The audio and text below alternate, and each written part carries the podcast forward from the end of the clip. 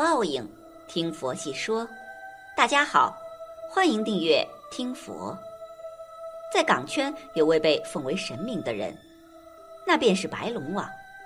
他曾成功为多位明星、富商指点命运，一桩桩、一件件使他直接封神，堪称传奇。他曾指点过一众名人，经过白龙王指点，他们全都收获成功。可为何白龙王在临终时都不愿意接见他们？其中的惊人内幕终于流出，让我们一起来看看吧。这个在港圈封神的男人本名叫周青南，与后来神明一般的地位相比，幼时他的生活可以说是悲惨。周青南老家在广州潮汕，小时候家里很穷，他的童年生活就和其他穷人家孩子的童年并无二致。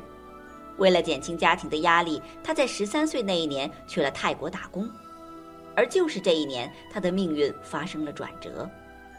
有一次做梦，他梦到太上老君身边的白龙王显灵了，那个梦很真实，仿佛是自己亲眼见到的一样。梦醒过后，什么都和之前一样，但是他自己知道有些东西已经不一样了。他感觉自己的身上有了一种特异功能。他直觉那是因为梦里面白龙王的点化，但当时的他并没有想到怎么靠这个改变自己的人生。他在曼谷还是一个普通的修车工人，尽管生活很平淡，但他并不觉得无聊。他以为自己的一生就会这样度过，到了合适的年纪结婚生子，然后继续工作养家糊口，直到生命终结。但一个意外的发生，彻底扭转了他的生活。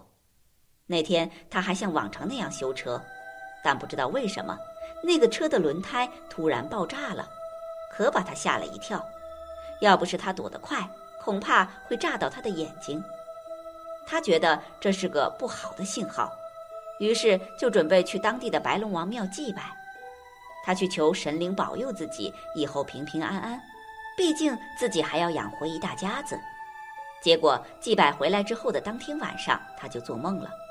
梦到的还是那条白龙，白龙告诉他，他就是他的化身，他已经投身到了他的身上，也就是说，这个周青南成了白龙王的人间化身。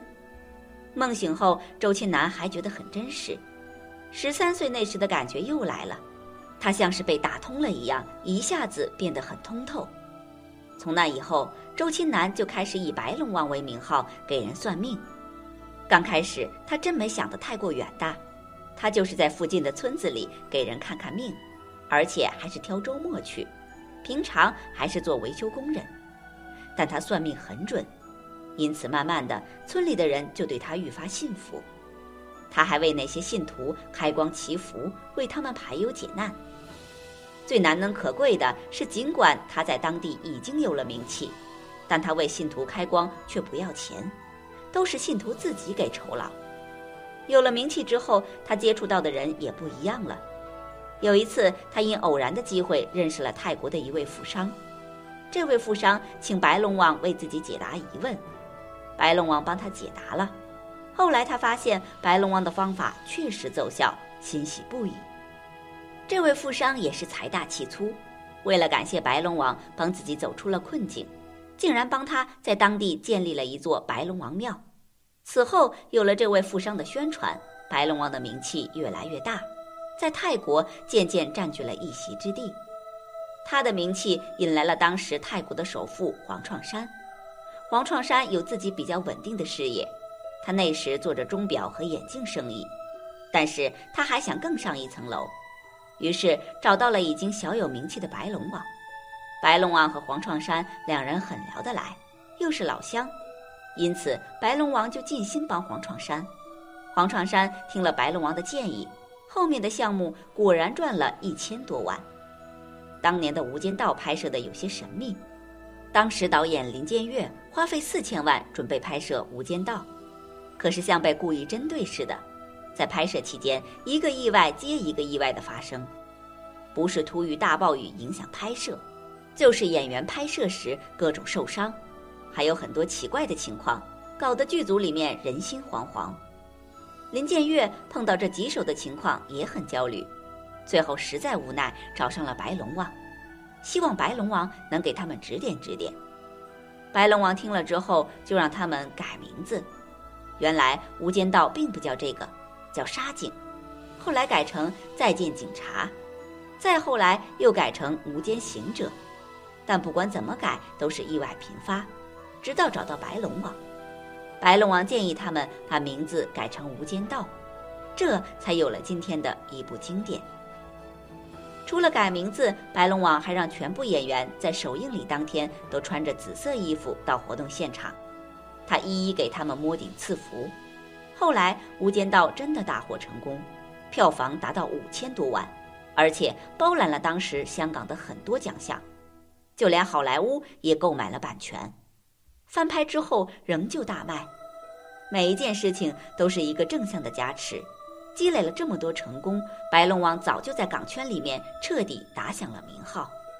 英皇当时也遇到了一些问题，于是老板杨受成就找到了白龙王，问他公司未来该如何发展，旗下的艺人又该如何捧红。白龙王一听，当即给出了意见，而且说以后捧红艺人有两个标准：一是单亲家庭出来，二是属猴。公司艺人只要符合这两个标准，就可以去捧，他们都会红的。如今的谢霆锋、陈冠希、容祖儿都火了，而他们有一个共同点，就是属猴。同时，阿娇、陈冠希、谢霆锋都是单亲家庭。一桩桩、一件件事情的发生，都是镀在白龙王招牌上的金。一个又一个的成功，把他一步步推向了港圈金字塔顶尖。成为神明。对于港圈很多明星来说，白龙王都是一个非常重要的存在。经过他指点的，都获得了成功。比如当年古天乐，因为在《神雕侠侣》中出色的表演爆火了，但是随即黑料也被爆出来，他曾经坐过牢的事情被扒了出来，这给古天乐带来了巨大的挑战，事业面临着凉凉的危机。古天乐找到了白龙王。白龙王就说让他回去晒太阳，晒够七天，其他什么也没说。回去后，古天乐按照白龙王的要求晒了七天，那个帅气清新的小伙没了，成了一个黑小伙。这时，白龙王对他说：“回去吧，可以了，你后面会红的。”之后，古天乐就真的迎来了自己的事业巅峰。他凭借着现在的气质，成功参加《烈火雄心》。《创世纪》等影视剧，成为一代男神。在这些港圈明星里面，白龙王最喜欢的是梁朝伟，还认他做义子。梁朝伟每年都会出席白龙王的生日宴，而白龙王就为他摸顶，还含着火蜡烛吹烟加运。